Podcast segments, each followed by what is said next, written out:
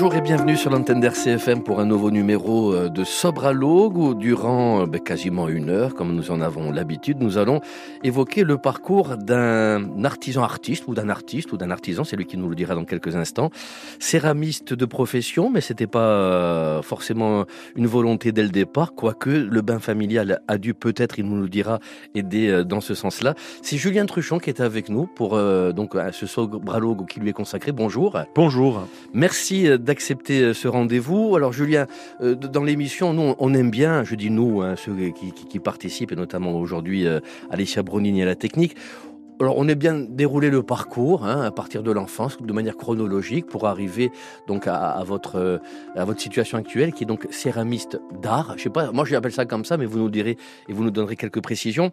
L'enfance qui se passe pas très loin de Bastia, dans une superbe région, et dans un magnifique village dans lequel vous êtes toujours, je crois. Tout à fait, un patrimoine. Alors justement, cette enfance, elle est comment euh, Enfance banale, euh, quelconque? L'école se fait également à patrimoine Oui, enfance dans le rural, euh, enfance, oui, très banale, avec un, cercle très agréable, une famille plutôt soudée, rien de pas d'événements euh, traumatisants à signaler. tant mieux, tant mieux. Euh, un papa qui est céramiste. Un papa céramiste, oui, quand même. C'était quand même une euh, filiation originale. Quand on me demandait mon métier à l'école, c'est vrai que quand je devais dire ce que faisait mon père, c'était toujours un petit peu original à annoncer. On me questionnait. À l'époque, céramiste, il y en a beaucoup encore Alors, l'appellation à l'époque était plus potier. Potier, d'accord, ouais. J'avais même peut-être un peu honte quand j'étais jeune à annoncer parce que je les un père les mains dans la terre. Dans... C'était, pas, vis-à-vis, socialement parlant. Oui, socialement parlant, c'était peut-être. Ok, c'est pas sérieux, c'est ça. C'est pas, sérieux. C'est, euh, c'est, c'est une image un peu bobo euh, qui pouvait être à l'époque vieillissante. Aujourd'hui, c'est un métier qui est devenu tendance, mais on n'était pas du tout dans la même dans la même ère. Et, votre papa, comment euh, il devient potier Alors mon père, il a un parcours assez original. Déjà, il est, euh, il est né sur le continent, donc il est arrivé en Corse à 20 ans. Il était, par ses études, devenu dessinateur industriel sur Paris et euh, il se sentait pas accompli dans ce qu'il faisait. Il a fait un voyage par hasard avec son meilleur ami en Corse. Dans les, le, tourisme n'existait quasiment pas hein, dans les années 60, 65. Donc vous imaginez la Corse à ces années. Et euh, il a eu une révélation avec son, son meilleur ami. Alors son meilleur ami n'est pas revenu, mais lui là, il a basculé complètement. Euh, donc il a déjà quitté le continent et avec son sa compagne de l'époque, euh, ils, ont dit on va s'installer. Et en plus, il a fait une formation dans la céramique, donc de la poterie à l'époque, dans la région de Saint-Florent, la citadelle à l'époque. Et il a eu une seconde révélation. Il avait besoin de travailler de ses mains, ce qui n'était pas le cas à l'époque quand il était à Paris. Et donc, euh, de fil en aiguille, euh, il s'est révélé être assez doué dans ce qu'il faisait, de ce qu'il m'expliquait avec, avec son humilité. Hein.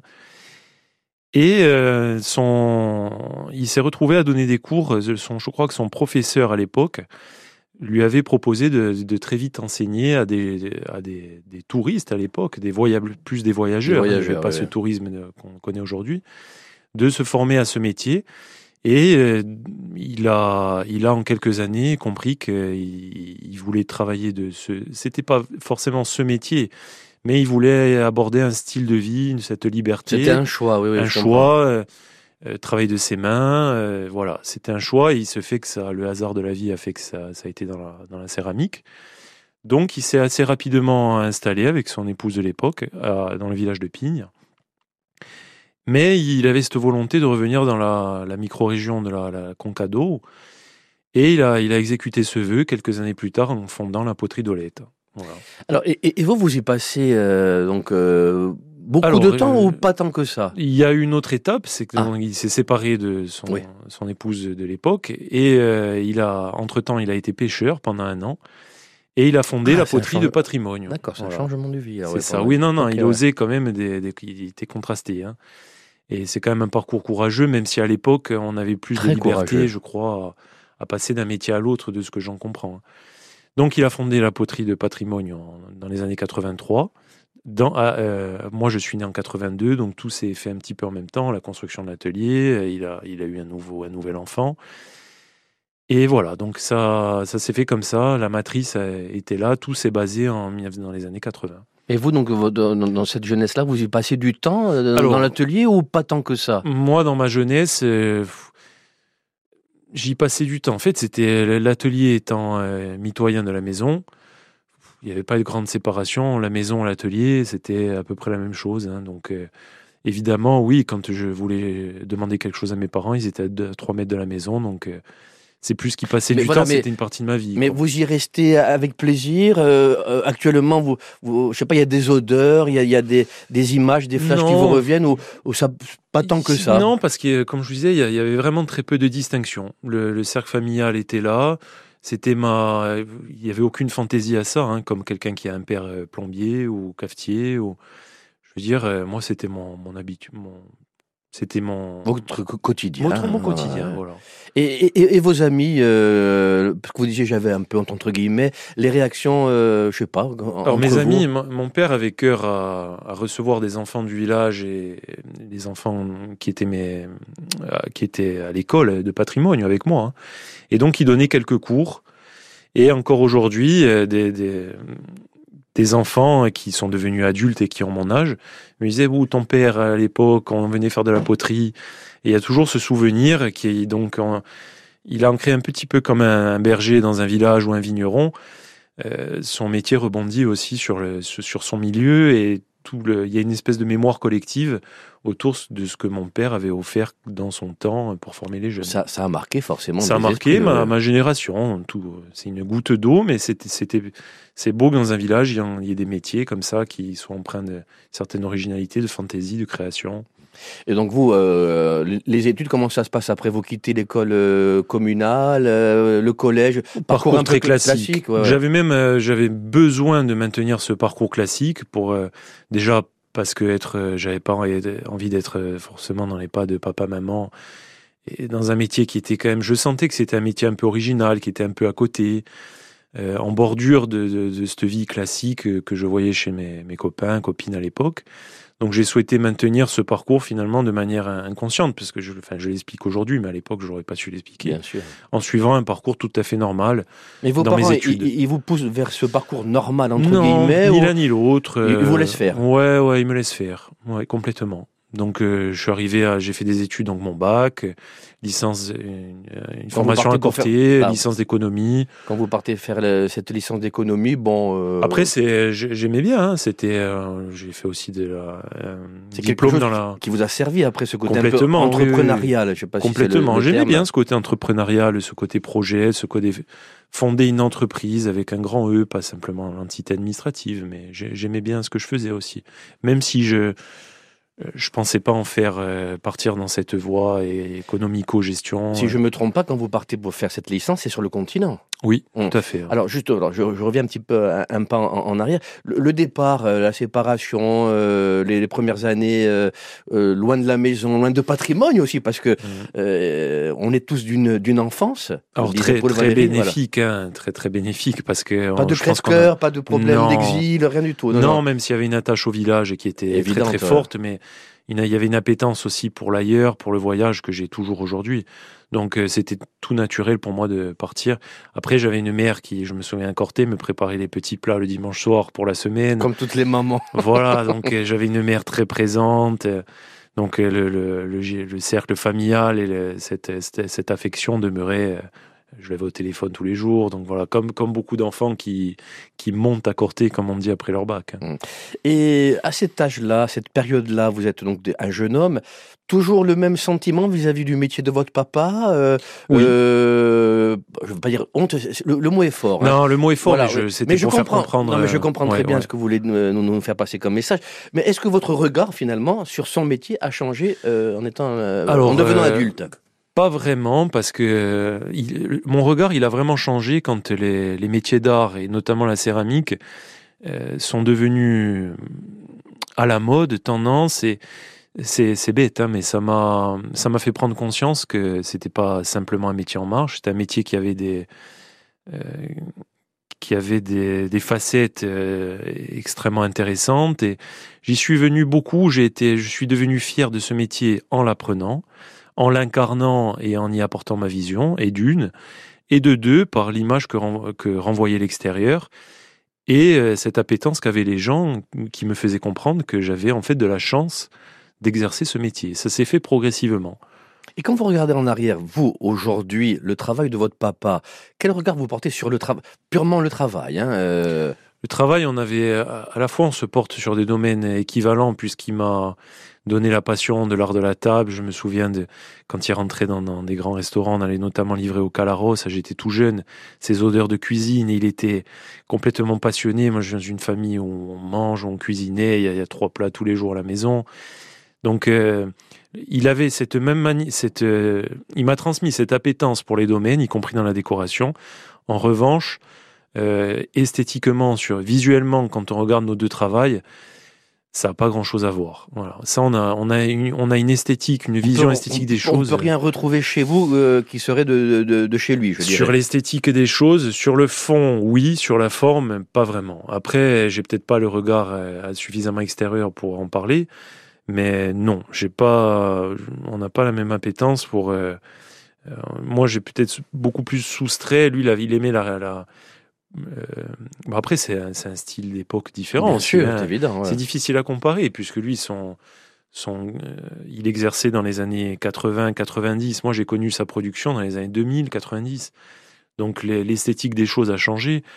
Le regard sur l'esthétique aussi a changé. Et lui, quel regard il a sur vous euh, vous, en parlez, vous échangez ou Alors mon pas papa est parti il y a deux ans, mais je, Ah, pardon. je me souviens qu'il y a euh, pas il y a, il y a six mois, un an avant de partir, parce qu'il est il a été en forme euh, presque jusqu'à la fin.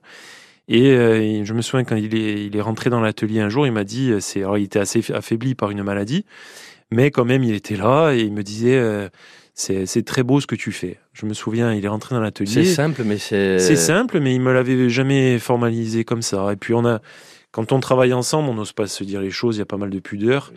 Et lui s'étant séparé de l'atelier depuis pas mal d'années, il y avait plus cette retenue. Et je pense qu'il en est venu à dire ça. Et le, fait d'entendre ça sans rentrer dans la psychologie, mais Oui. c'est un déclic. Est-ce que ça a été un déclic ou euh, au-delà Est-ce que vous recherchez aussi cette reconnaissance peut-être pas du ou tout. Pas du tout? Non, Ça pas du tout. fait, euh, euh, parce que j'ai toujours senti qu'il appréciait ce que je faisais. Et après, euh, j'avais envie de dire, euh, alors c'est, on va, on va me prendre. Je, je savais que c'était beau ce que je faisais dans le sens où je travaillais beaucoup, je recherchais beaucoup, et les gens me renvoyaient une image de ce que je faisais qui était belle. Et on, est, j'étais assez, on était complimenté dans la, boutique. On a des gens tous les jours. euh, par la presse aussi, donc euh, j'avais acquéri une confiance en moi qui fait que j'avais pas besoin d'entendre ces mots. Euh, sur la confiance en moi, en revanche, qu'un père, qu'une mère disent c'est beau ce que tu fais, c'est important. Voilà, bah, c'est aussi un témoignage d'amour à travers ces mots, donc euh, c'est rassurant et, et je suis heureux de l'avoir entendu quand même. J'imagine. On va écouter un, un premier titre avec le groupe Avelite. Euh, on, y reviendra parce que vous avez et vous faites toujours partie de la confrérie de patrimoine. Ça fait quoi euh, Ouais, une vingtaine d'années. une hein. vingtaine d'années. Depuis sa création, en fait. On, on en parlera euh, après avoir écouté votre premier choix qui est Avilette avec un montagnier. Une explication. Mais j'aime bien les, anciennes chansons des années 80, de 70 à 90, des chansons qui qui étaient pas revendicatives, qui là en l'occurrence euh, parlent du milieu agropastoral, d'un, mi- d'un milieu qui est en train de, disparaître, c'est triste. Il y avait une espèce de, tendresse, de douceur, et j'écoute énormément de, chansons, des, des débuts de Kant, de, voilà, j'aime la musique corse actuelle, mais l'ancienne me touche particulièrement et que je sais que quand je vais livrer dans le sud, je euh, j'écoute, euh, je mes trajets, euh, mes trajets en voiture sont, c'est tout le temps ce style de musique qui revient. C'est maintenant que vous écoutez les chansons d'avant ou même avant vous les écoutiez? C'est maintenant particulièrement. ouais. Plus le temps passe, plus j'aime ces, ces chansons qui sont dans la sobriété, dans- qui sont simples. Et, et j'aime bien aussi de. Euh, le- je, me sens militant dans l'âme, mais sans parler. Je veux dire, là, il n'y a pas de, de paroles militantes, et parce que, par, euh, simplement parce que ça dit, en fait, il n'y a rien à rajouter. quoi. Voilà, ça, ça, c'est ce que c'est. Alors on écoute.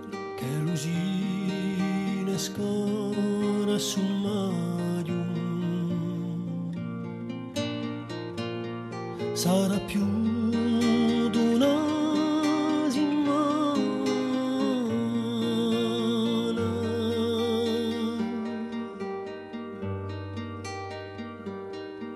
Appronta prontadino Gabraio, alla sciapiaia e calamana, caiavana al tuiaio, dopo un tuin baradiana.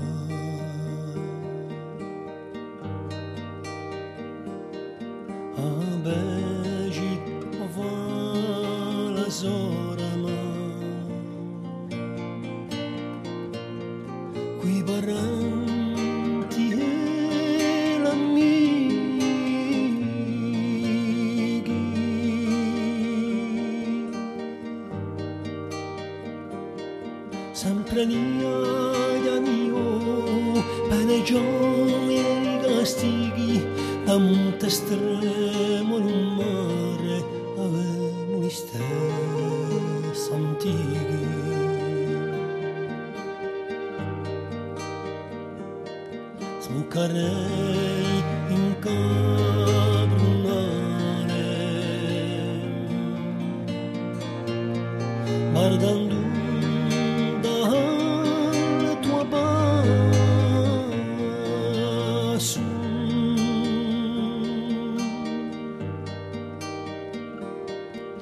sopra me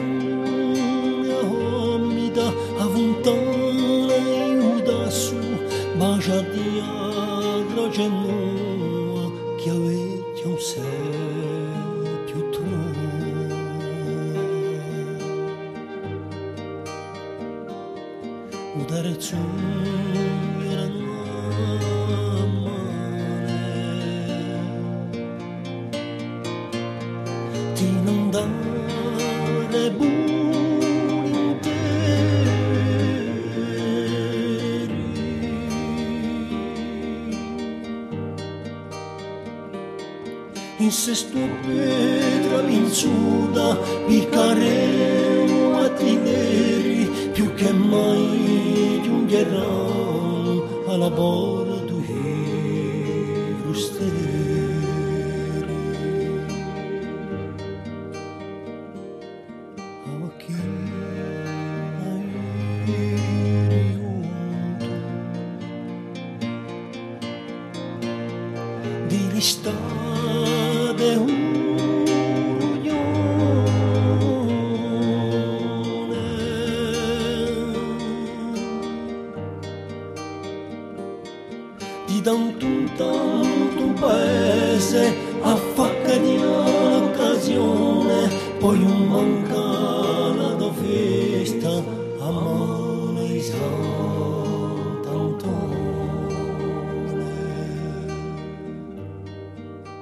Deuxième partie avec votre invité euh, dans ce Sobralogue, Julien Truchon. Euh, on, on évoque le parcours euh, de cet artiste, artisan, artiste artisan ou les deux Tiens, ça la question est posée, c'est fait.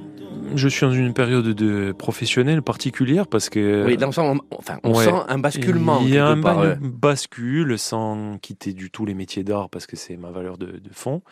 Mais on me renvoie souvent, alors je ne pourrais pas définir moi-même, mais bon, quand même, artisan d'art, artiste ont des définitions, je dirais, sociétales. C'est vrai qu'on. ma part artiste, entre guillemets, parce que les frontières, il n'y a pas de frontières en fait. Un, un artisan d'art, dans les métiers d'art, on est artiste. Mais je me libère de contraintes, euh, peut-être propres au métier d'art, de contraintes techniques, notamment dans l'art de la table où on ne peut pas s'affranchir de, l'hygiène, on ne peut pas s'affranchir de certaines tailles, dimensions, d'échanges avec le chef avec qui je travaille. Donc c'est quelque chose qui me plaît. Aujourd'hui, j'ai aussi envie de, plus de liberté, un moyen d'expression euh, sans aucune contrainte. On, va y revenir. Juste un mot, parce qu'on l'avait annoncé avant d'écouter Avilette. Euh, la confrérie, euh, vous y rentrez comment? Euh, euh, Il y a une, une, c'est par rapport à la foi, c'est par rapport euh, à l'amitié. euh, Non, alors la foi, non. J'avais à l'époque 16 ans. C'est, on se pose rarement à cet âge des questions spirituelles et, et- et des questions vraiment de fond. C'est pour le chant, le plaisir de chanter? Même pas. euh, c'était mes, a- mes, mes amis qui étaient, avec qui j'ai été élevé au village, hein, euh, qui sont venus me chercher. Ça s'est fait. euh, Et puis il y avait, il y avait des personnes que j'aimais particulièrement, euh, notamment une personne qui est plus âgée que moi, qui aujourd'hui est un ami, même père spirituel, et qui, qui me m'interrogeait, qui me sur. je suis toujours quelqu'un qui. Je me suis toujours posé beaucoup de questions. Et il répondait à des attentes et qui m'ont amené notamment au spirituel plusieurs années plus tard et sur des questions de fond que j'ai pu traiter par des outils intellectuels mais aussi spirituels. Donc au début c'était ça, après ça a été le chant et que j'ai renforcé à Corté en chantant avec la confrérie de Corté et là qui m'a vraiment vraiment passionné. Et puis après les questions voilà, plus de fond et et il y a cette part aussi de participation à la vie communautaire du village. Et aujourd'hui, les, places du village, elles sont, elles sont moins fréquentées. À Patrimoine, on n'a pas vraiment de place de village. Et donc, c'est aussi de retrouver, je parlais du milieu agro-pastoral, les confréries étaient rythmées sur ce rythme, étaient rythmées sur cette vie. Et donc, pour moi, c'est important. S'il n'y a rien de militant, c'est que c'est la vie d'un village et puis il se fait que les confréries sont revenues à la mode et c'est une, c'est une bonne chose pour les jeunes. Hein. Et, sur la foi, alors euh, comment vous, où vous en êtes aujourd'hui? Très mal. non, non, non, j'en suis toujours au début en fait. Hein. Je pense que les personnes les plus croyantes, euh, la foi, on, parle du mystère de la foi et alors, je, vais l'élargir. Moi, je suis dans une société chrétienne, hein.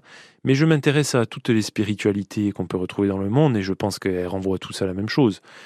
Et quand on est, entre guillemets, artiste, un artiste, il se pose des questions euh, du matin jusqu'au jusqu'au coucher. Hein. Le disque dur, il tourne en permanence. En permanence. Donc, euh, ça, genre, je sais pas si ça répond à des questions, mais ça me fait évoluer dans un, dans un parcours. Euh, qui n'est qui n'est pas dogmatique, hein, qui est en question questionnement perpétuel.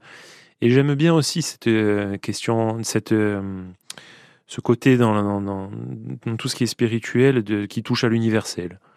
Voilà, qu'on peut retrouver dans n'importe quelle civilisation et que n'importe quel être humain sur la planète peut se poser. Et il se fait que dans la chrétienté, on suit le parcours du Christ, qui au-delà de toute foi m'a toujours passionné.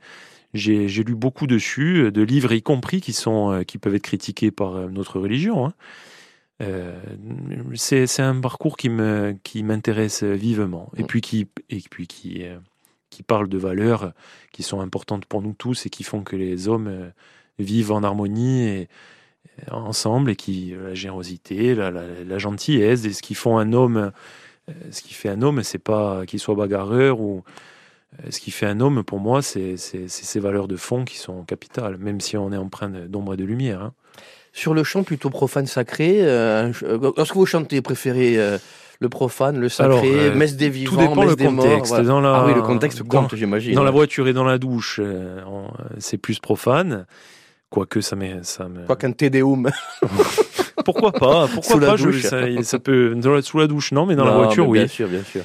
Euh, sinon, je chante le, sacré m'a toujours plus plu parce qu'il a une espèce de dimension, euh, de force. Là, on parlait de, de, de religion, de touche à l'universel et il peut expliquer peut-être plus de choses. Il, est, il touche à des, des, des choses de fond est-ce profondes. Est-ce qu'il y a un champ justement dans, dans, le sacré qui est vraiment Moi, j'en ai discuté avec des amis.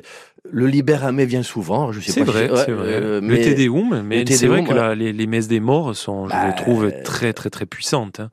Au-delà du contexte dans lequel elles sont chantées, euh, les paroles sont touchent aux tripes, hein. ça c'est indéniable. Et puis on vous le dit, si, c'est des chants qui reviennent souvent, donc je suis pas je suis pas le seul. Hein. Alors on revient euh, sur, le parcours euh, après avoir fait une petite digression sur, sur, les confréries et sur votre implication au sein de celle de, de c'est quand que vous quittez donc on va dire pas le monde économique, mais que vous décidez, euh, vous avez quel âge, euh, vous prenez cette décision, et comment elle, comment elle mûrit dans votre esprit, cette décision? Alors, je pense que j'avais 22 ans. En fait, euh, c'est par la force des choses, je ne sais pas comment ça aurait pu être amené autrement, mais un jour, mon père, je me souviens au téléphone, m'a demandé, voilà, moi je... Bon, il avait déjà plus ou moins esquissé, hein, mais qui il est en âge de, de retraite non pas sur le papier euh, parce qu'on lui demandait, mais parce qu'il sentait que voilà, les, en, vieillissant, les forces s'affaiblissent un peu. Et il m'a mis un peu une deadline. Euh, je pense là pour le coup, une temporalité s'est affirmée. Et euh, il m'a posé la question clairement qu'est-ce que tu veux faire hein? Bon, C'était pas une question de moi, mais et je lui ai dit que je, souhaitais reprendre. D'ailleurs, il s'attendait peut-être pas forcément à une réponse positive. Hein. Et moi, je sais pas pourquoi j'ai dit ça une évidence. Euh, aujourd'hui, je suis, heureux d'avoir exprimé cette évidence, hein, mais à l'époque, sincèrement, je ne me souviens plus pourquoi j'ai dit oui. Et autour de vous, vous en parlez ou c'est une décision vraiment euh, purement personnelle? Non, c'est personnel. Je n'avais pas de compagne à l'époque. Mes amis, je les je leur ai pas forcément soumis la, question. j'ai repris. C'était évident. Et en vieillissant, je m'aperçois que souvent le, corps sait des choses que l'intellect ne sait pas. Et je me rends compte que j'ai cette faculté à pouvoir suivre justement les choix du corps et peut-être de l'âme en mettant l'intellect de côté. Voilà. Et ça, j'en suis, j'en suis vraiment heureux. Je vois que pas forcément tout le monde a cette qualité. Je suis heureux de l'avoir. Alors j'ai tous mes défauts, mais celle-là, elle, elle, est importante parce qu'elle permet de faire des, des choix de vie qu'on regrette pas et qui nous épanouissent. Donc j'ai tendance à même la cultiver. Voilà. D'accord. Donc vous partez euh, pour faire cours euh, en Bourgogne. Hein, oui. donc là, je, à partir de là, apprentissage, je, je classique. J'avais un euh. peu peur hein, parce que quand j'ai appris ce métier, bon, déjà à l'époque. Mais vous souhaitez vous former vous-même. Vous auriez pu être formé par votre papa et continuer comme ça, mais. Tout à fait. Mais j'avais cette appétence de l'ailleurs et surtout envie de découvrir autre chose, comme je l'ai fait dans, sur la voie économique. Donc je, mon père m'a formé, hein, c'est indéniable, mais plus par le non-verbal et parce que j'observais dans l'atelier. Mais pour moi, c'était important d'aller d'aller ailleurs.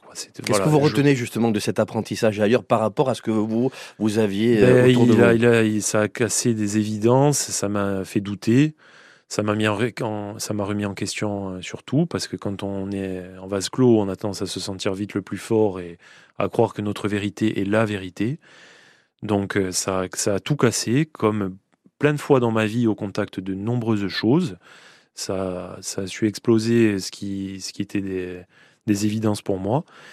Donc, euh, je regrette pas de l'avoir fait et je repratique ça, comme je vous le disais, tout le temps. Alors, c'est plus plus par des formations avec des formateurs, quoique, dans d'autres domaines, mais par le voyage et par. Euh, aujourd'hui, on a les on a les réseaux sociaux qui sont fabuleux parce qu'on découvre le métier de, on découvre la manière de travailler d'autres céramistes. Donc j'avais vraiment ce besoin d'ailleurs. Et puis justement, toujours dans ce besoin d'ailleurs, euh, dans votre parcours, le Japon, vous y allez. Hmm. Alors, vous y allez pas régulièrement, vous y allez une fois, je crois, 15 hmm. jours. C'est ça. Mais euh, bah, ça, ça a quand même bien. Ça fait partie d'un parcours. Bon, j'ai eu la chance de bénéficier les, à l'époque, et mon père également, avec d'autres artisans d'art, avait mené un projet pour qu'on ait un financement de la Chambre des métiers et de la région pour pouvoir faire la formation qui nous plaisait, y compris un voyage. Moi, à la Chambre des métiers, on m'a demandé où tu veux aller où. J'ai dit, moi, Angleterre ou Japon, euh, moi, c'est les métiers dans la céramique. Bon, puis en plus, si c'est euh, si c'est pris en charge à 100%, j'aurais jamais eu les moyens de faire ce voyage. Hein. Donc, ce, en 15 jours, on peut pas apprendre les méthodes de travail. En fait, ça ça m'intéressait même pas. J'avais pas envie de. Oui, de, le côté technique, c'était plutôt l'esprit, on va dire. C'était l'esprit. Moi, j'avais envie de découvrir ce qu'il faisait. Pourquoi, pourquoi dans ce métier, la céramique s'est développée à ce point Alors là, pour j'ai découvert une culture qui casse complètement nos codes parce que c'est euh, beaucoup de Français, beaucoup de Corses. On n'a pas le temps, mais il y en a des similitudes entre le Japon et la Corse. Hein. Oui, je reviens au contraste. Hein. Voilà, ça. Euh, le contraste. On va faire une émission là-dessus. Bah, moi, j'ai réfléchi aussi, mais en fait, beaucoup de Corses sont attirés par le Japon, et, euh, moi, je, enfin, je pense que il n'y a pas de hasard. Hein. Déjà géographique. Oui. Déjà, les terres. Moi, je crois, je crois fortement de quelle manière la géographie, la topographie peut construire une société. Je veux dire, encore, on a, les, gens dans le monde entier aiment notre tempérament. Parfois, on rigole, mais euh, je sais que nous, on accueille souvent des gens qui restent 15 jours, des stagiaires, des, clients qui, quand ils repartent de Corse, beaucoup euh, partent avec des émotions fortes, en pleurant, parce que le tempérament ici est contrasté. Au Japon, c'est pareil. Et euh, un jour, euh, c'était un moine que j'avais rencontré, très ouvert d'esprit, qui, qui avait séjourné un mois en Corse, qui m'avait dit, avec une personne qui a 75 ans, il me l'a dit calmement, il m'a dit en Corse, vous avez beaucoup de lumière. Et vous avez aussi beaucoup d'ombre. Voilà. Et pour moi, il a, il a résumé complètement. Euh, c'est le yin et le yang. Hein. Le yin et le yang qui sont particulièrement yin et yang chez nous. Exactement. Et alors, vous revenez, on, on, on essaie d'avancer. Les toutes premières œuvres que vous produisez, que vous vendez peut-être, vous en souvenez Comme un, joueur de foot se souvient de son premier but en Ligue 1, j'en sais rien. Euh, oui, complètement. Je vois des photos à l'époque euh, que j'avais fait. Oui, ça a très vite euh, été beaucoup plus coloré, beaucoup plus épuré. Alors ce mot aujourd'hui, les galvaudés, les purs, les purs. Euh, un jour, ce qui résume plus, j'ai entendu un grand chef du CAS qui disait il faut sans cesse soustraire. Voilà. Et d'autant plus les quand Japonais on a... savent faire ça. Hein. Oui, soustraire pour revenir à l'essence de. Et mon père me disait souvent euh, l'usage, euh, la qualité de travail et, et la technique créent l'esthétique. Et donc, euh, soustraire, c'est revenir vraiment à l'essence première d'un objet, même dans, la, même dans, dans, un vase, dans un vase qui n'est pas dans l'art de la table. Hein, souvent revenir à l'essence même, et ça, les Japonais, effectivement, savent le faire. Et j'aime le baroque quand j'aime vivre dans un cadre baroque, comme c'est le cas en Corse, mais c'est un cadre qui est très chargé. Et je, ça, je, je, je, je, suis plus attiré par des cadres très sobres parce que je pense que j'ai besoin de cette sobriété, étant ayant un cerveau très chargé, très tourmenté. J'aime cette sobriété parce qu'elle me fait du bien. Donc, dans mon métier, forcément, je vais vers cette sobriété. C'est intéressant parce que c'est vrai que lorsqu'on est dans un environnement, vous dites, euh, vous le qualifiez de baroque, on va dire de chargé, mais voilà, ça peut être de, plein de choses, un environnement. Euh, souvent, on, on, est apaisé, j'ai Mmh, l'impression, ça. dans, dans les, les, formes épurées ou dans les, les situations euh, qui nous permettent de, de se vider. Ouais. Complètement. Ça, j'en ai un besoin. Je cultive beaucoup, beaucoup le vide. Tout à l'heure, on parlait spiritualité. Et euh, le, le, tout et le plein sont la même chose. et dans, les, dans, dans, le bouddhisme, on voit cette, cette culture de la méditation. Faire le vide, ça n'existe pas, mais cultiver vraiment le, le vide. Et les purs permet, me permet ça parce qu'elle me fait du bien. Juste pour rigoler, c'était Raymond DeVos qui parlait de protéger les espaces vides. Il y a un sketch oui. for formidable. oui, oui c'est vrai. De, deuxième choix euh, musical, euh, c'est, bon, je ne sais pas s'il y a un lien avec Avilit, je pense pas, mais il y a une collaboration dans le passé entre Ayam et, euh, et Avilit. Ah, je, je l'apprends. oui, oui, des petites collaborations, euh, notamment sur, euh, si j'ai pas de bêtises, euh, c'était un film, la chanson qui s'appelle La Fresque. c'est la bande originale d'un film où, il y a Kenaton. Enfin, oui, Avilit ayant fait beaucoup de oui, avec, de films. avec Coulet, etc. Oui, bon, il faudrait remettre tout ça dans l'ordre. Là, c'est pas très très précis dans bon, mon esprit. Mais mon choix fait sens. Voilà, exactement. Ayam, pourquoi Ayam? Euh, Ayam, c'est la, c'est une période de, alors pas de mon enfance, je dirais adolescence. J'aime bien ces, ces vieux, ce, ce, rap débutant français. Déjà, j'aime le rythme qui, bon, qui contraste beaucoup avec un Montagnière d'Avillette. Hein. Mais c'est aussi une part de moi, cette part de rythme et d'énergie qui me plaît. Et puis la chanson, euh, bon, elle porte son nom, l'Empire du côté obscur. C'est aussi une, une part de, de, nous tous que je ne cultive pas forcément, mais avec laquelle je jongle. Hein. On vit. On vit avec. Hein. Et il y a cette énergie, cette éner... elle, elle, est vectrice d'énergie, cette, cette chanson pour moi. Alors on l'écoute, on la découvre. Un escalier de fer, un couloir étroit et obscur. Au fond de ce couloir, une porte entr'ouverte d'où nous parviennent les accords d'une musique qui en ce lieu paraît irréel. C'est le côté obscur de la force. C'est le côté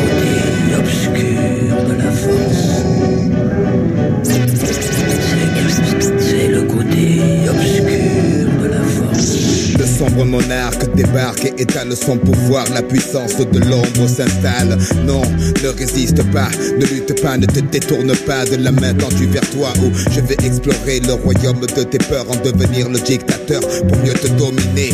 Là, tu deviens raisonnable, c'est bien, oui. Tombe sous le charme pour de meilleurs lendemains.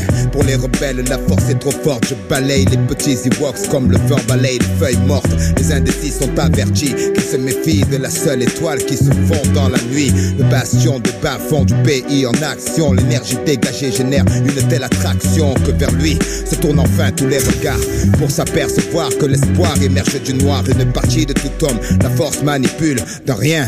Il suffit pour que l'être bascule, que les yeux de l'aveugle s'ouvrent, qu'il contemple Mars de l'obscur côté. Le temple n'est pas peur, ouvre-moi ton cœur, viens vers l'empereur, sentir la chaleur de l'obscurité. Pour toi, il est l'heure de rejoindre l'armée des guerriers de l'ombre. Ne vois-tu pas ton côté clair qui succombe, c'est ta destinée. Pourquoi vouloir lui résister sans peine? Je ferai sauter les verrous de ta volonté. Sois l'autre dans la noirceur la plus pure de l'empereur et arbore les couleurs du côté obscur.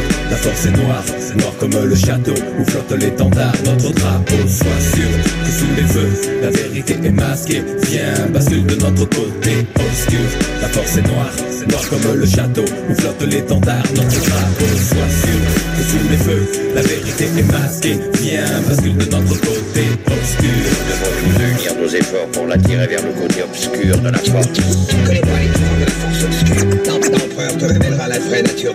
Je suis le fils de Jafar, le sale rejeton de Dark Vador, le grand cador du maniement, le Mike j'adore. Adapter ma technique à la manière du caméléon, sans pitié pour mater la rébellion. Millénaire, salive empoisonnée, langue amère, un pilote V5 en tant que sabre laser. Quoi? Ma conscience comme seule médaille, je traque et je tripe sans remords tous les chevaliers de Jedi. La haine monte en toi, je le sais parfaitement, je vois ta main droite gantée de noir. C'est sans espoir, la mutation s'amorce, ta nature que tu sur le côté obscur de la force. Viens vers moi, passe le pont de part en part, rejoindre ma demeure dans la lune noire. Mars et l'Empire, je lance mes troupes à terre pour éradiquer ce niais de Jean-Claude Godin Skywalker. Petit présomptueux, ne vois-tu pas le nombre déployé? L'armée des ombres. Troisième et déjà dernière partie de notre entretien. Euh, J'espère que vous passez un moment agréable, euh, tout comme nous, euh, avec Julien Truchon. On va donc. On a vu le parcours, on a fait quelques digressions, me semble-t-il intéressantes dans la compréhension du parcours de l'artiste. Euh, aujourd'hui, donc, euh, vous êtes en. Est-ce que vous aujourd'hui ou ça a déjà quelques mois ou quelques années, ce- tournant, euh, vous l'avez un petit peu évoqué précédemment, euh, les arts de la table, non- pas que vous les délaissiez, parce que vous continuez, Pas bien évidemment. hein. J'aime Euh, trop manger pour délaisser ça. Voilà. Mais vous vous laissez aller vers des créations, Oui, vers des installations même. hein. Je pense que c'était en gestation depuis de nombreuses années. Je pense que j'osais pas, hein, tout simplement. Je, puis, et puis j'ai repris. C'est très difficile de reprendre l'atelier de, de ses parents. hein. Parce qu'au début, même si on veut faire différent, c'est tellement notre matrice que peut-être il y a une partie où j'ai perdu du temps. Parce que peut-être que sinon, à 22 ans, j'aurais attaqué directement euh, dans une partie plus libre. hein. Mais j'en ai gagné aussi beaucoup par la technique. Et euh, la, technique de base du tournage et que m'a enseigné mon père dans l'école, elle est formidable pour amorcer cette. ce- C'est quelque part une seconde partie de ma vie professionnelle. Elle était en gestation et là, elle, s'exprime. Et euh, les gens me renvoient aussi des, beaucoup de bonnes choses. Qui Oui, les gens adhèrent, puisqu'ils vous Oui. suivent, ils vous soutiennent de manière par la directe et parole, indirecte, par les réseaux sociaux, qui sont formidables pour exposer Et son par- travail et- aussi. Et, et par l'achat de vos œuvres aussi. tout Et par l'achat, euh. c'est vrai, Mm. c'est la meilleure. Oui, oui, bien sûr, parce que la parole, c'est une chose, mais quand on achète une œuvre, on, Quand il y a un coup de cœur, quand il y a une commande, Bien j'imagine sûr, quand il y a sûr. cette démarche-là, euh, ça doit être la même chose que pour Oui. un peintre qui, qui vend une toile. Alors, euh, depuis, ça renforce la confiance en soi. hein. Ah, La- la-. L'acte d'achat, au-delà de l'acte d'échange monétaire, ah oui, c'est aussi. alors, À bon, la limite, pour l'artiste, c'est même euh, c'est pas le plus je vais important. passer ça. pour la, la période, euh, mais c'est un acte d'amour finalement. Pour Non, mais- nous, on le reçoit comme tel, Bien sûr. euh, parce qu'on y met tellement de choses dans ce qu'on crée que ça, mais, et ça donne une confiance en soi forte. Voilà, et en vieillissant, la confiance en soi, pas pour se sentir le meilleur, mais la confiance en soi pour se dire ce que je fais, c'est crédible Ouais, puis c'est euh, ça fait sens, c'est beau. Ouais. et on continue à s'épanouir et ça c'est une chance formidable et c'est parce que j'avais cette boutique qui a été créée, qui a été travaillée dans les arts de la table, qui a, qui a amorcé cette confiance en soi. Donc la, la seconde partie de ma vie professionnelle créative est, est amorcée. Sincèrement, c'est c'est une. Est-ce que ça va aller vers d'autres euh, formes d'art euh, alors là, je pars dans- déjà dans beaucoup de directions, parce qu'il y a les sculptures suspendues, il y a de la sculpture, une, une série native que Voilà, j'ai fait. J'invite nos amis, ceux qui nous écoutent et qui connaissent pas forcément euh, encore votre travail, à aller sur les réseaux sociaux, Oui, finalement. oui, on met beaucoup de choses. Et, ou sur Internet, parce qu'il y a votre, il y a votre fait. site. Et alors oui, les installations murales, notamment euh, l'une des dernières à Marseille, elle est fantastique. celle-là, Ouais, est-. Bon, alors là, On peut l'expliquer vraiment- en deux mots. C'est un ouais. banc de sardines. enfin, il y a toute une symbolique avec le port de Mm, mm. Marseille, j'imagine. Oui, oui, on a écrit un petit cartel marrant d'ailleurs, je ne le dévoilerai pas là. Si les gens vont manger une table au sud à, à Marseille, ils pourront découvrir euh, l'œuvre et son cartel. Non, c'est un petit clin d'œil à la fameuse sardine qui Qui bouche, bouche le port, ouais. qui est en fait un bateau qui s'appelait le Sartine. Voilà, on ne dévoilera pas tout, mais ce qui a été intéressant, alors déjà il y avait une part, euh, parce que bon, la part artistique est une chose, on a une vision en tête, mais après l'exprimer et trouver les, trouver les solutions techniques, ça a été Alors, vraiment un Par, travail. curieux- voilà, par curiosité, au-delà de l'aspect technique, hein, Oui. de, de suspendre un tas de sardines, etc. Comment vous, entre guillemets, vous avez vendu cette idée au propriétaire du lieu? Alors, il est très ouvert d'esprit, il écoute beaucoup les propositions de ses fournisseurs, que ce soit sur la table ou en décoration. Et on a discuté dans, dans l'atelier. Un jour, il est venu, je sais plus si c'est pour des assiettes ou autre, et je lui ai dit, tu sais que maintenant, je fais des sculptures suspendues. Et très rapidement, on a, on a fixé un thème. Et très rapidement, moi, j'ai eu la vision en tête de ce que je voulais. Et c'est drôle parce que la vision, on croit qu'elle est universelle, on se dit, cette vision, n'importe qui l'aurait eue. Mais en fait, euh, en discutant avec les gens, même lui, il s'attendait pas du tout à ça quand je l'ai posé. Il m'a fait une confiance aveugle Ça, c'est important. et j'ai réussi, et et c'est rare, hein, c'est pas tout le temps qu'on arrive à faire ça, à exprimer précisément ce que j'avais en tête. Et euh, la technique et l'esthétique sont, sont vraiment entremêlées. Et j'ai réussi, enfin voilà, on a réussi à, en mêlant technique et esthétique, à arriver à cette, à cette énergie, parce que recréer un banc de poisson, un banc de poisson, c'est bien le faire. Un poisson, c'est bien le faire. Mais qu'un humain s'amuse à, à reproduire. cette- Avec les perspectives aussi, Naki. c'est ça. Et puis l'idée, c'est qu'on ne peut pas faire pareil. La nature est parfaite. Donc on n'arrivera jamais à faire la même chose. Par contre, on y retrouve l'énergie du, du banc de poisson. Voilà. Et ça, je suis vraiment heureux. Et quand on, le premier jour, quand on a posé, c'était pas gagné. hein. Donc on, on s'est battu et en trois jours, on a réussi à avoir. Et c'est vraiment, je suis heureux parce que c'est vraiment un projet abouti. Voilà. Il se passe vraiment quelque chose. J'espère que ce sera comme ça sur la majorité des projets que je ferai. Mais là, c'est, enfin, j'invite vraiment les gens qui. Il y a beaucoup de Corses à Marseille. euh, se- D'ailleurs, c'est notre comptoir méditerranéen. hein. Mhm. Voilà. Donc, euh, Et vous savez où aller. Dans, dans, dans- justement, dans, dans vos nouvelles, enfin, dans vos nouvelles créations, et il y en a une qui est, euh, alors on va s'y arrêter parce qu'il y a le lien avec le menhir Mm. Nadi ou de Patrimonio, hein, ceux qui le connaissent. Euh, là, on sent aussi que, euh, on, on- je, sais peut-être une bêtise, on change de dimension parce que on va vers du monumental qui ne l'est Mhm. pas Oui, précisément. oui, ce qu'on mais- appelle art monumental, voilà. hein, peu mais, importe les arts. mais bon, moi je les ai pas vus euh, en direct, mais de ce que j'ai vu sur les réseaux, là, on- voilà, euh, je sais pas, vous aussi, la démarche d'aller vers quelque chose de Alors, plus imposant. J'ai toujours été, j'ai très rapidement, euh, mes parents ne, ne faisaient pas beaucoup d'expos, de, et très rapidement, moi j'ai cultivé leur- le- le- aller au cinéma régulièrement aussi.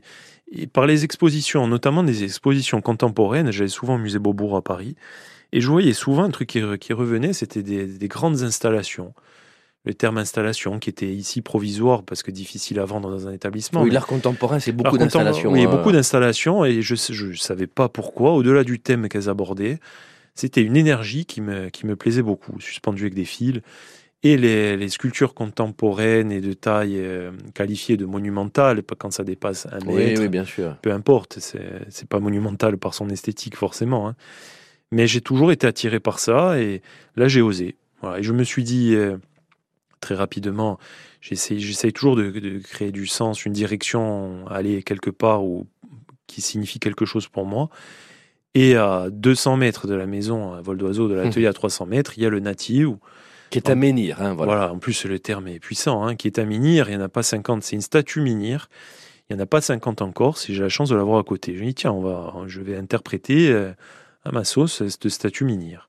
Alors, ce qui est fou, c'est que, bien sûr, euh, ceux qui vous connaissent vont faire le lien év- évident avec la statue, mais lorsqu'on la regarde et qu'on ne connaît pas votre parcours, elle est aussi universelle au sens où, euh, moi, j'ai ressenti tout de suite euh, les statues de l'île de Pâques, par Mhm. exemple, et d'autres vont, vont ressentir autre chose. Déjà, la première chose qu'on m'a dit qui m'inquiétait, c'est elle te ressemble.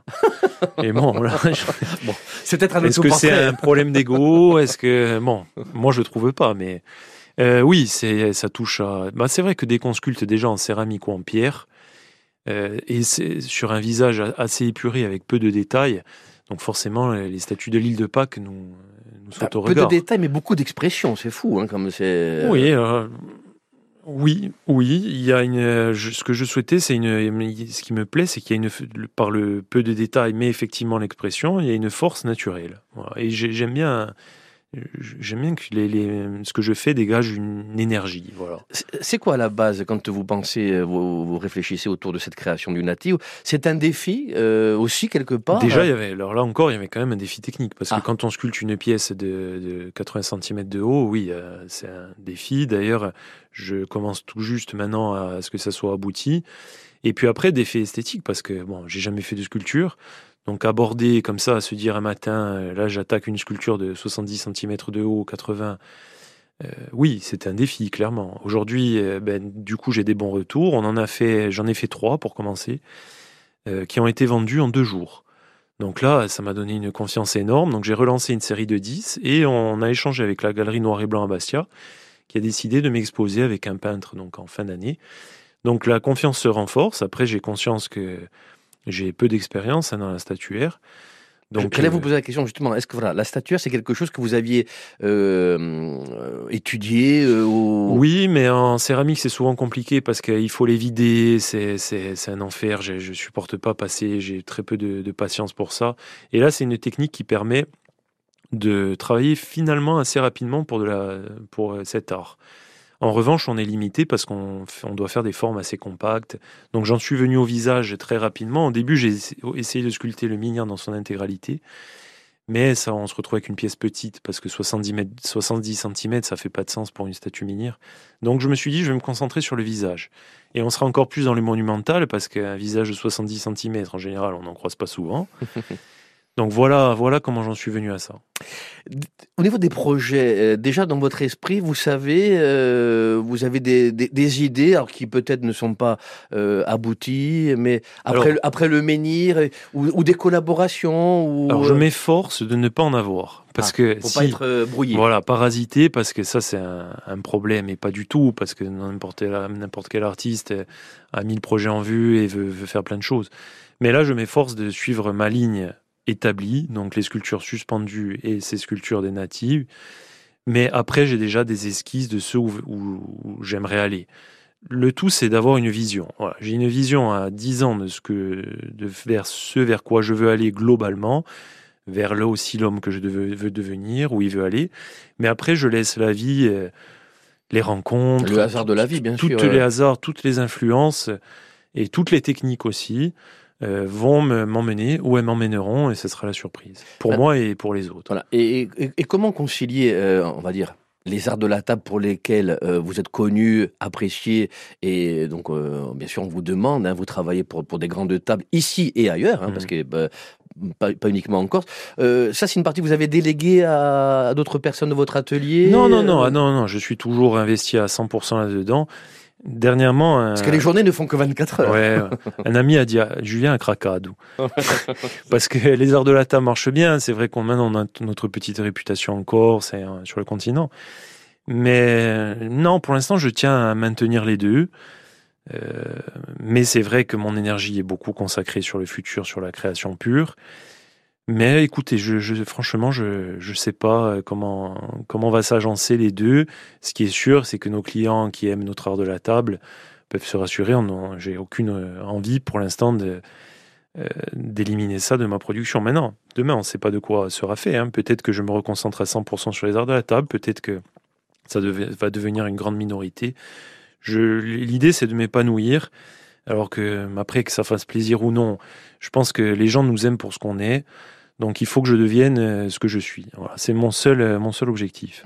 Est-ce que vous avez des, hum, comment on pourrait appeler ça, des, pas des réfé oui, des références ou des, euh, des parcours euh, inspirants, euh, pas forcément dans la sculpture ou, dans, ou dans la céramique. Est-ce qu'il y a des, des personnages historiques, contemporains qui, qui Alors sont je ne inspirants mettrai pas de nom tout de suite. Il y en a eu beaucoup. J'aime bien les biopics au cinéma. Je trouve ça très intéressant, ce pourquoi les gens arrivent à ce qu'ils sont. Et on parlait de, de ça, de s'épanouir. J'aime les, les parcours et ça peut être n'importe quel métier. Hein.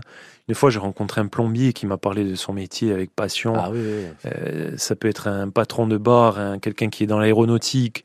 J'aime bien les, les gens qui arrivent vraiment à leur essence. Et ça, je trouve ça vraiment inspirant et la manière dont ils y sont arrivés. Ça peut être dans n'importe quel domaine. Et c'est toujours passionnant d'entendre quelqu'un qui, qui a réussi à s'épanouir dans son métier et qui aime ce qu'il fait. Voilà. Et vous, si on fait votre biopic, qu'est-ce qu'on marquerait en sous-titre?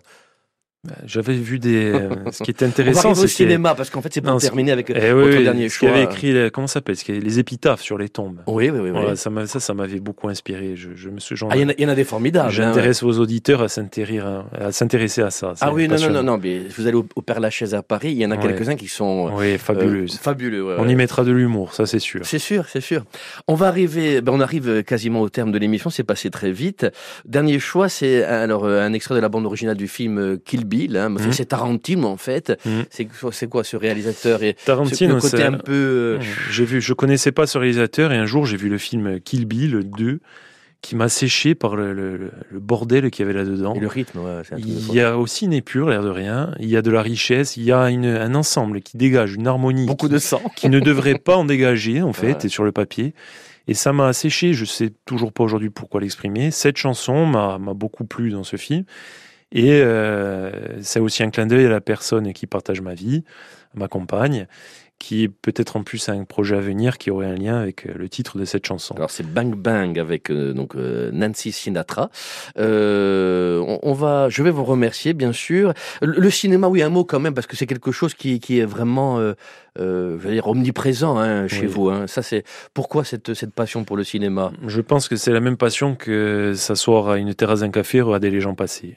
Je- donc, vous êtes cinéphile, vous vraiment vous consommez oui, beaucoup de oui, oui, ouais. c'est, regarder la société vivre, d'autres cultures vivre, par la, toute la finesse qu'un réalisateur peut exprimer dans son film. On apprend beaucoup de l'autre par de la subtilité. Je m'ennuie jamais pour n'importe quel film. Au cinéma, je me suis jamais ennu- ennuyé. Parfois, je retiens même pas l'histoire et souvent, je la comprends pas parce que j'ai un cerveau qui a, qui a du mal à comprendre certains films. Mais je m'en fous. C'est l'énergie du film et, et, la, la- la- et regarder les personnages euh, pérégriner dans ces films qui m'intéressent. Alors, ceux qui nous écoutent attentivement euh, vont vous dire, mais alors, Omar Sy, tu aurais dû relancer sur ma compagne, Bang Bang, c'est quoi le, le, lien Et c'est c'est quelque chose qui a un rapport avec la Eh création ben, de- il a rapport avec les arts de la table, Ah, figurez-vous. d'accord, ouais. Voilà, donc euh, il y a un truc en gestation. Ma compagne, qui est pas du tout dans, dans ce métier à la base, a passé son CAP pâtisserie il y a quelques années de ça. Peut-être à mon contact, euh, je lui ai amené beaucoup sur ce, sur ce secteur, elle m'a amené sur d'autres. Et donc voilà, on aurait peut-être un projet euh, qui sera en lien aussi avec l'atelier. Mais bon, vu que c'est pas vraiment avancé et que on a mis l'idée minute, euh, peut-être Oui, que oui, d'ici là, ça n'aura plus rien à voir. Donc, mais aujourd'hui, il existe dans notre tête, donc il est quand même important. Merci, longue et belle Astrada Vurid. Ben, Plein de- merci vraiment beaucoup. Plein, pour, plein, euh, plein de beaux projets, euh, que, que tout se réalise pour vous et autour de vous et pour les gens que, que vous appréciez. Un grand merci à Alicia Brunine qui a été également ici avec nous euh, durant cette émission pour la réalisation technique de l'émission.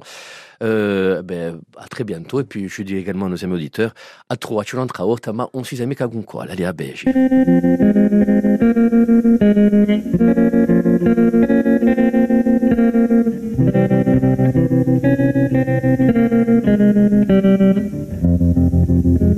Was five and he was six. We rode on horses made of sticks.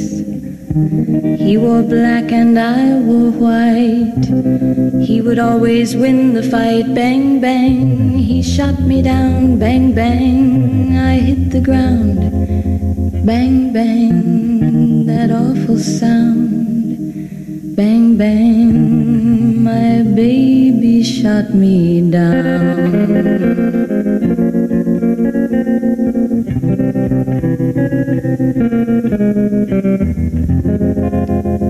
Seasons came and changed the time. When I grew up, I called him mine. He would always laugh and say, Remember when we used to play? Bang, bang. I shot you down, bang, bang. You hit the ground, bang, bang. That awful sound, bang, bang. I used to shoot you down.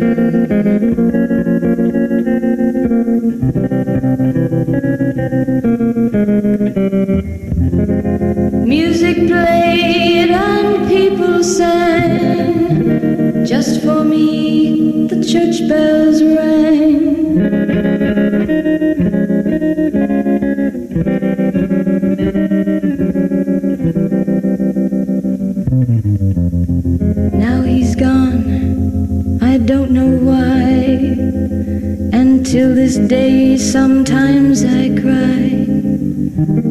He didn't even say goodbye, he didn't take the time to lie. Bang, bang, he shot me down, bang, bang. I hit the ground, bang, bang. That awful sound, bang.